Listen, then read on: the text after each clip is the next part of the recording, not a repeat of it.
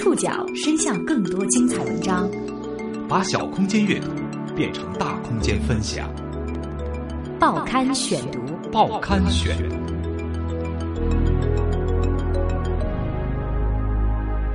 把小空间阅读变成大空间分享，欢迎各位收听今天的报刊选读，我是宋宇。今天为大家选读的文章综合了《东方早报》和《新民晚报》的报道，我们将一起来说一说黑猫警长的故事。他就是大名鼎鼎的黑猫警长。最近，著名资讯类应用知乎日报中一则题为“黑猫警长只放了五集就停播，背后的故事让人心酸”的内容在网上热传。激活了七零后、八零后的回忆。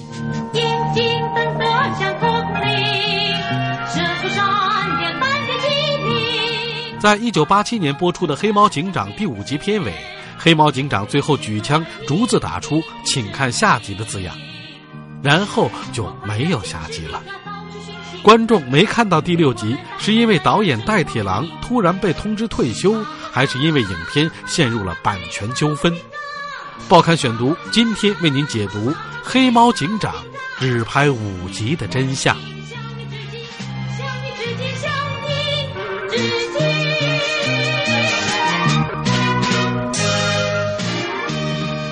一九八七年播出的《黑猫警长》第五集片尾，黑猫警长最后举枪，逐字打出了“请看下集”的字样，然后没有下集了。于是，许多当年的小朋友。包括我，至今耿耿于怀，为什么当初只有五集，然后就停播了呢？知乎上对于这个问题的一则热门回答，激起了不少网友的同情和愤慨。网帖当中是这样说的：“因为那一天，戴铁郎先生的原话是：那天我被叫去人事处，他们递给我一张退休证，说我年龄到了，该退了。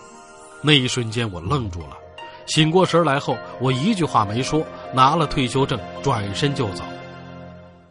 至于美影厂为什么要这么做，因为涉及私人恩怨，他人隐私不便透露。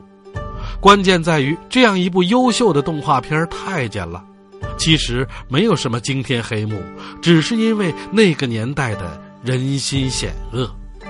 这一切是真的吗？让我们先从七零后、八零后的童年偶像。黑猫警长的诞生说起。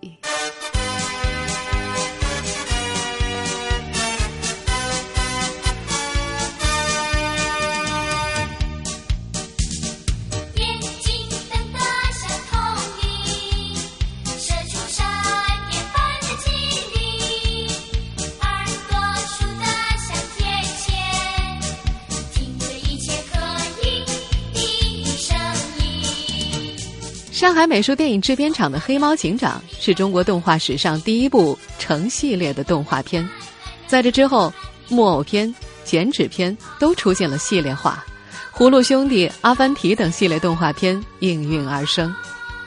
作为动画系列片的先行者，一九八四年开始创作《黑猫警长》的导演戴铁郎，在艺术创作上是公认的创新人物。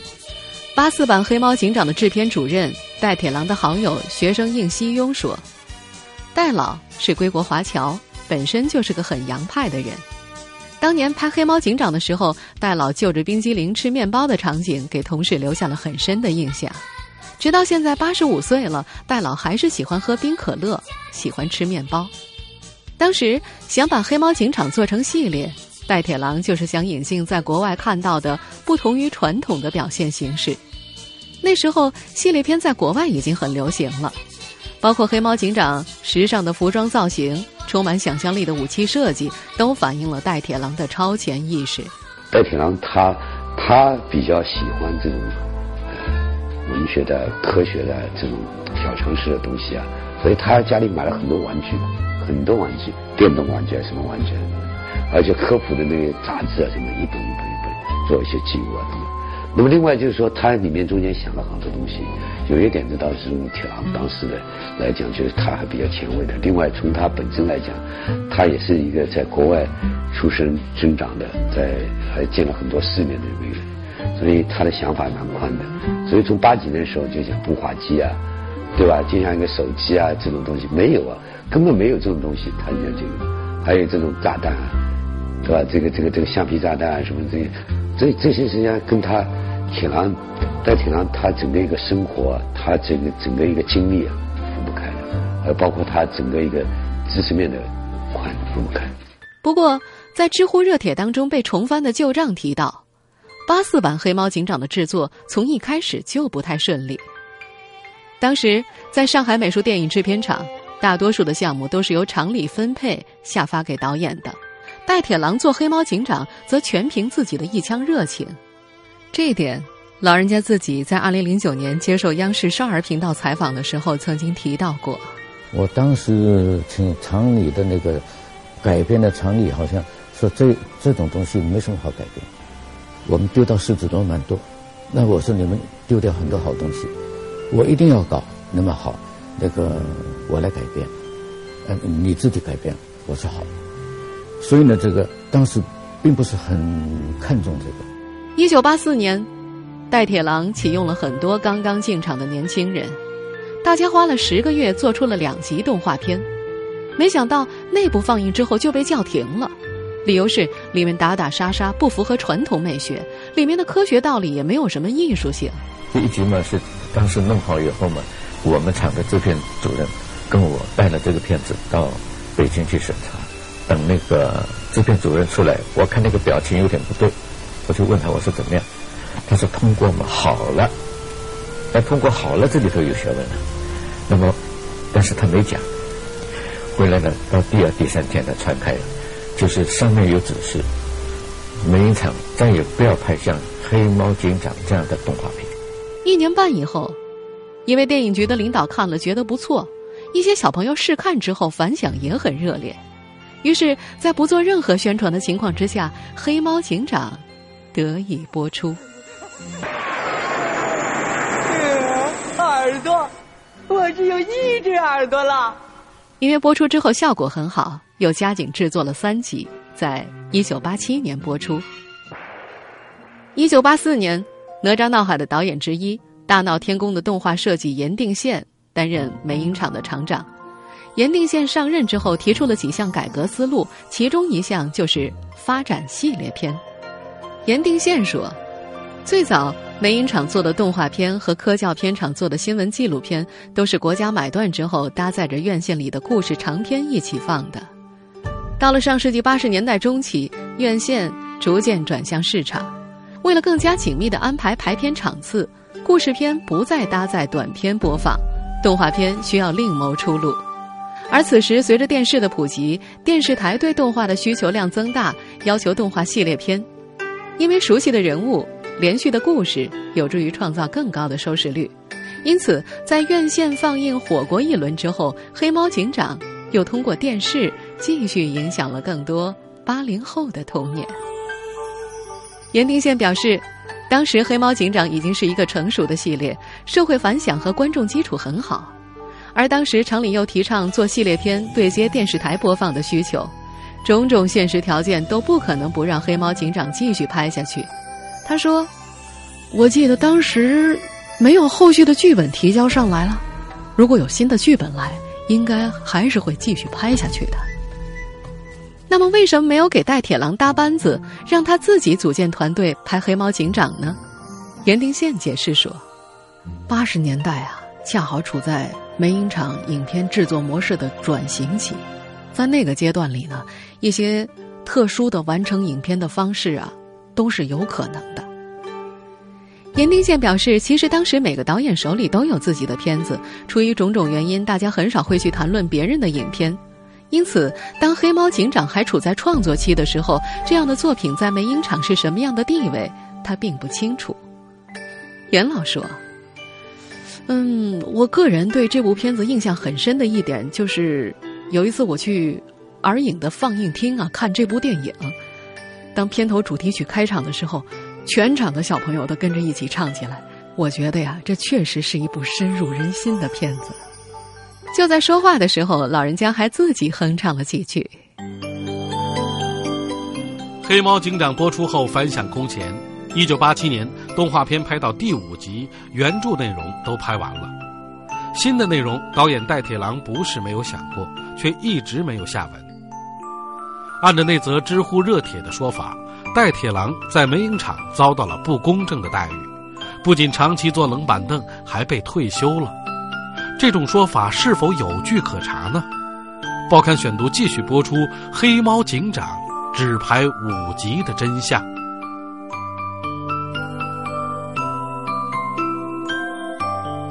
上海美术电影制片厂是当年中国电影的创汇大户。因为动画片的政治因素比较淡，所以成为出口最多的片种。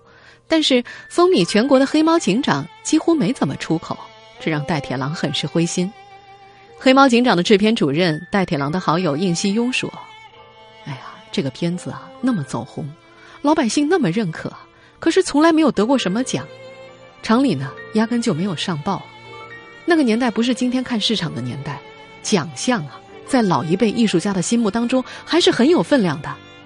可是当时啊，厂里根本就没有把这部片子往上报。没有上报的原因，其实戴铁郎心中也很清楚。他在二零零九年接受采访的时候，明白的表示，他的动画作品不符合当时的潮流。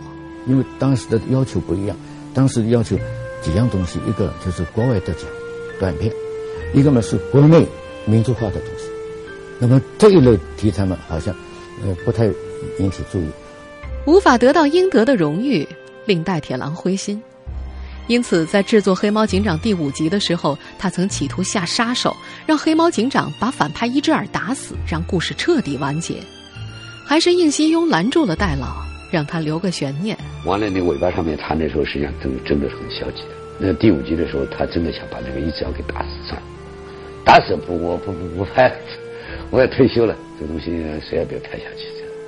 但是我后来跟他讲，我跟他做了很多工作，我跟他听了，这个片子呢，现在实际上，呃，整个社会影响面都很不错，很好。你呢，不应该这个这个一直要给打死，能把抓起来了，抓起来以后再越狱嘛，越狱嘛，对不啦？你想拍越狱，没越狱就抓起来，所以就留了，留留留了这个一折没有给打死。原来的分镜的台本真的是打死的。对于令观众们念念不忘的，请看下集。应希庸说，只是惯性的使用了之前几集的片尾。他老师跟我讲，你现在你看影片上面到最后一个完结，我不要用我。到到黑猫警长的时候，到我也知道，我说天狼你又要搞花头，他说哎，我要弄个什么样子出来？噔噔噔打四枪，请看下集。但是这时候来讲，对我来讲也是灵机一动，突然间想出来，因为一直跟他长期在一起嘛，我也知道铁狼需要有一种。跟人家不同的东西。雪孩子的动画设计，上世纪八十年代后期，任梅影厂厂长的常锡光透露了当时厂里选送出口和评奖影片的一些考虑。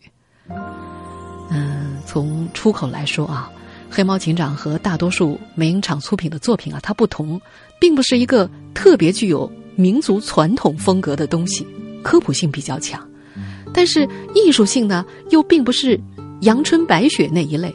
而且它作为一个系列片更新潮啊，但是在评奖方面啊，不太符合那个年代单集影片评奖的一些规范。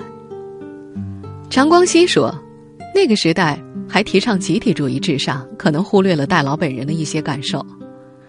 按照网上那个热门的知乎问答的说法，《黑猫警长》没有第六集的最大原因，是因为那一天戴铁郎先生被叫到了人事处，对方递给了他一张退休证，说他年龄到了。该退了。关于这一点，应希庸表示，网上流传的说法有断章取义的成分。根据调查，《黑猫警长》并不是戴铁郎在梅影厂的最后一部作品。他在上世纪九十年代初期还编剧导演了《森林小鸟和我》《警犬救护队》等等。戴铁郎是六十一岁退休的，确切的退休时间是在一九九一年九月。应希庸说，他是。拿到退休证七天就滚蛋的，其他人哪有这个速度啊？都会再留一阵的。对于这样的退休速度，当时的美影厂厂长严定宪表示，自己并不清楚个中缘由，但他认为，无论是哪位领导的决定，既然是到了退休的年龄，就应该给年轻人腾位置。他说：“美影厂呢是国营的制片厂，每年只有七百分钟的固定配额，整个美影厂。”近三十位导演，新毕业的不少年轻人啊，分到厂里干了好多年，还没有机会独立指导影片啊。虽然今天我们也承认用年龄来限制导演的创作不科学的，六十岁其实正是一个导演成熟的时候，他也完全有创作的能力啊。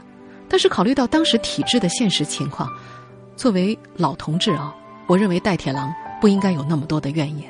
我也是六十岁就退休，不让我做片子了，我心里也有很多不舍啊。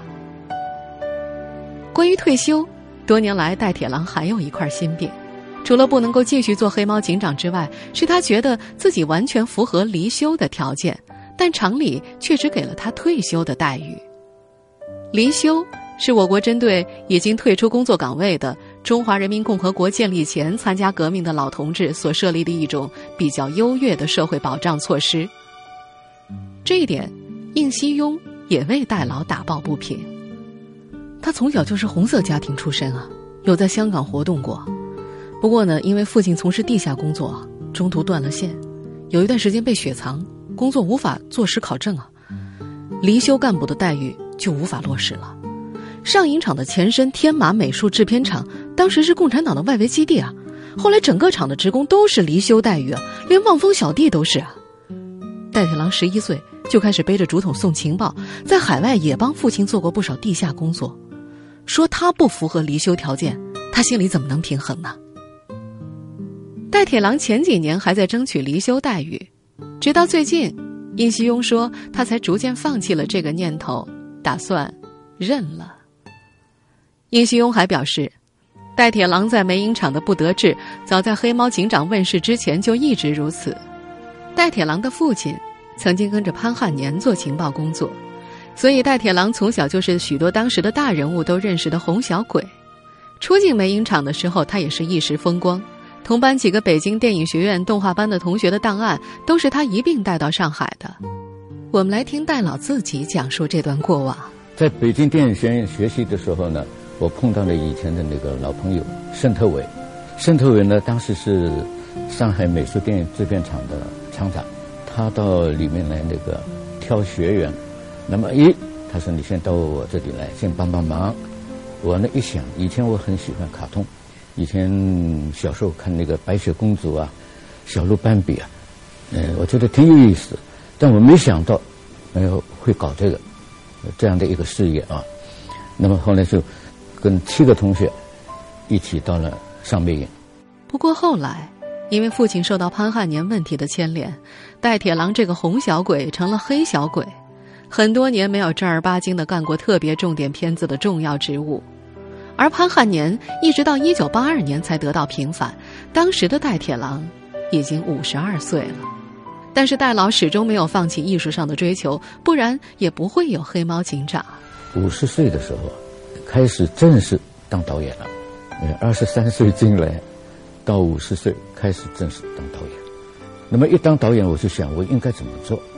当时呢，民族画我们厂是比较突出的，一些神话呢、民间故事呢，我们厂也不少。那么现代题材比较少，那么我想我应该走现代题材这条路。现代题材的方面也很多，我就选中的就是带一些科学知识。关于《黑猫警长》停拍又有新说法，据说是版权问题让这部优秀的动画片戛然而止。虽然当年的老人各有各的看法，但这部中国最成功的系列动画确实打了一场著作权纠纷案。报刊选读继续播出《黑猫警长》只拍五集的真相。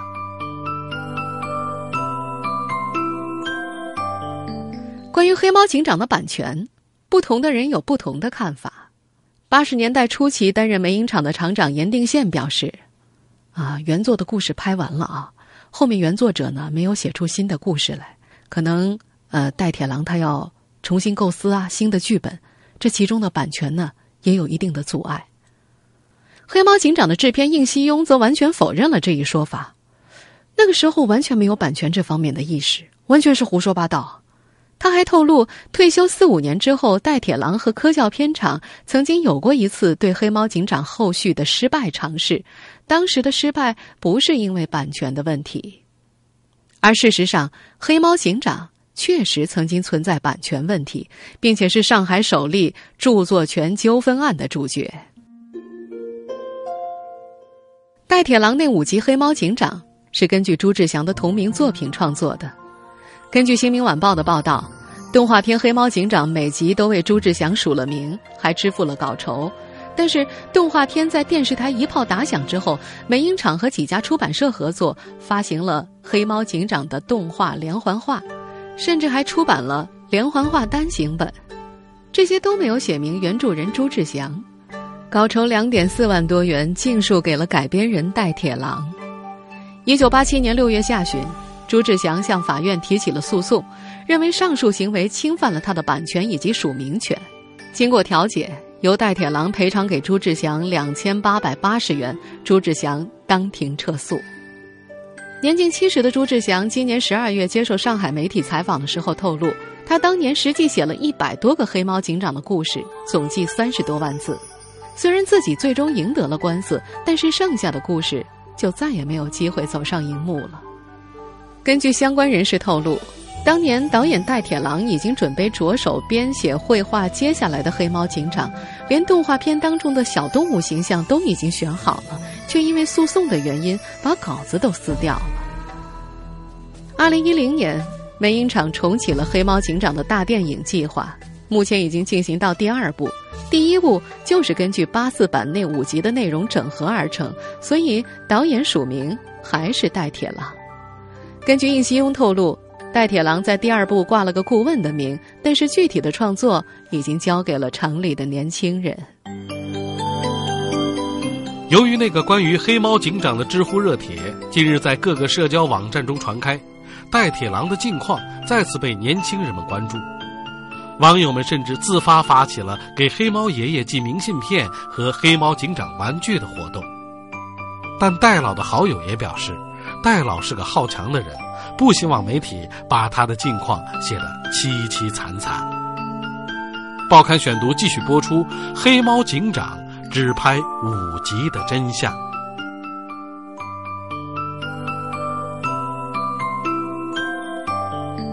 作为戴铁郎的好友，尹锡庸最近接到了大量记者和热心人的电话。那篇帖子当中提到，戴铁郎非常喜欢黑猫警长的周边玩具，却没有几件。网友们就自发发起了给黑猫爷爷寄明信片和黑猫警长周边的活动，令他感到非常欣慰。应希庸说：“戴老现年八十五岁，爱人、女儿都已经过世，唯一的儿子在三个月前健康方面也有了问题。由于儿子没有成家，如今一个八十多岁的老人在料理五十多岁的儿子，整个生活状况比较忙乱，不希望被打扰，也无心去翻陈年旧账。”所以，应希庸帮他挡掉了一切采访。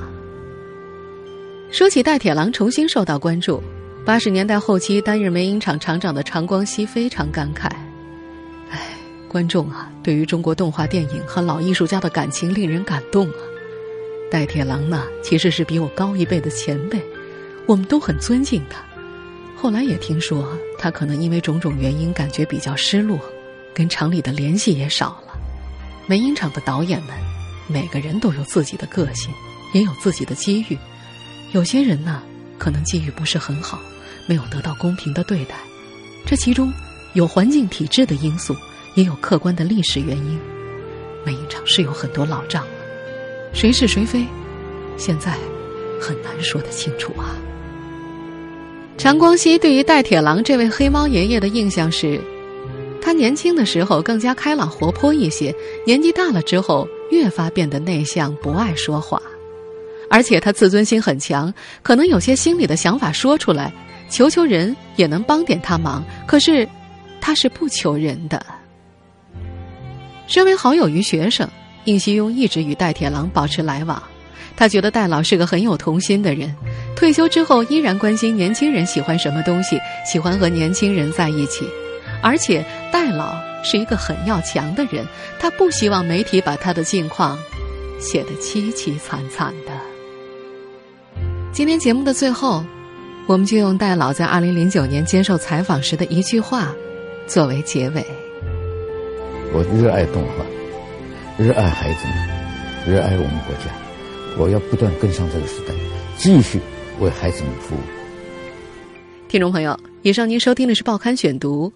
黑猫警长只拍五集的真相。我是宋宇，感谢各位的收听。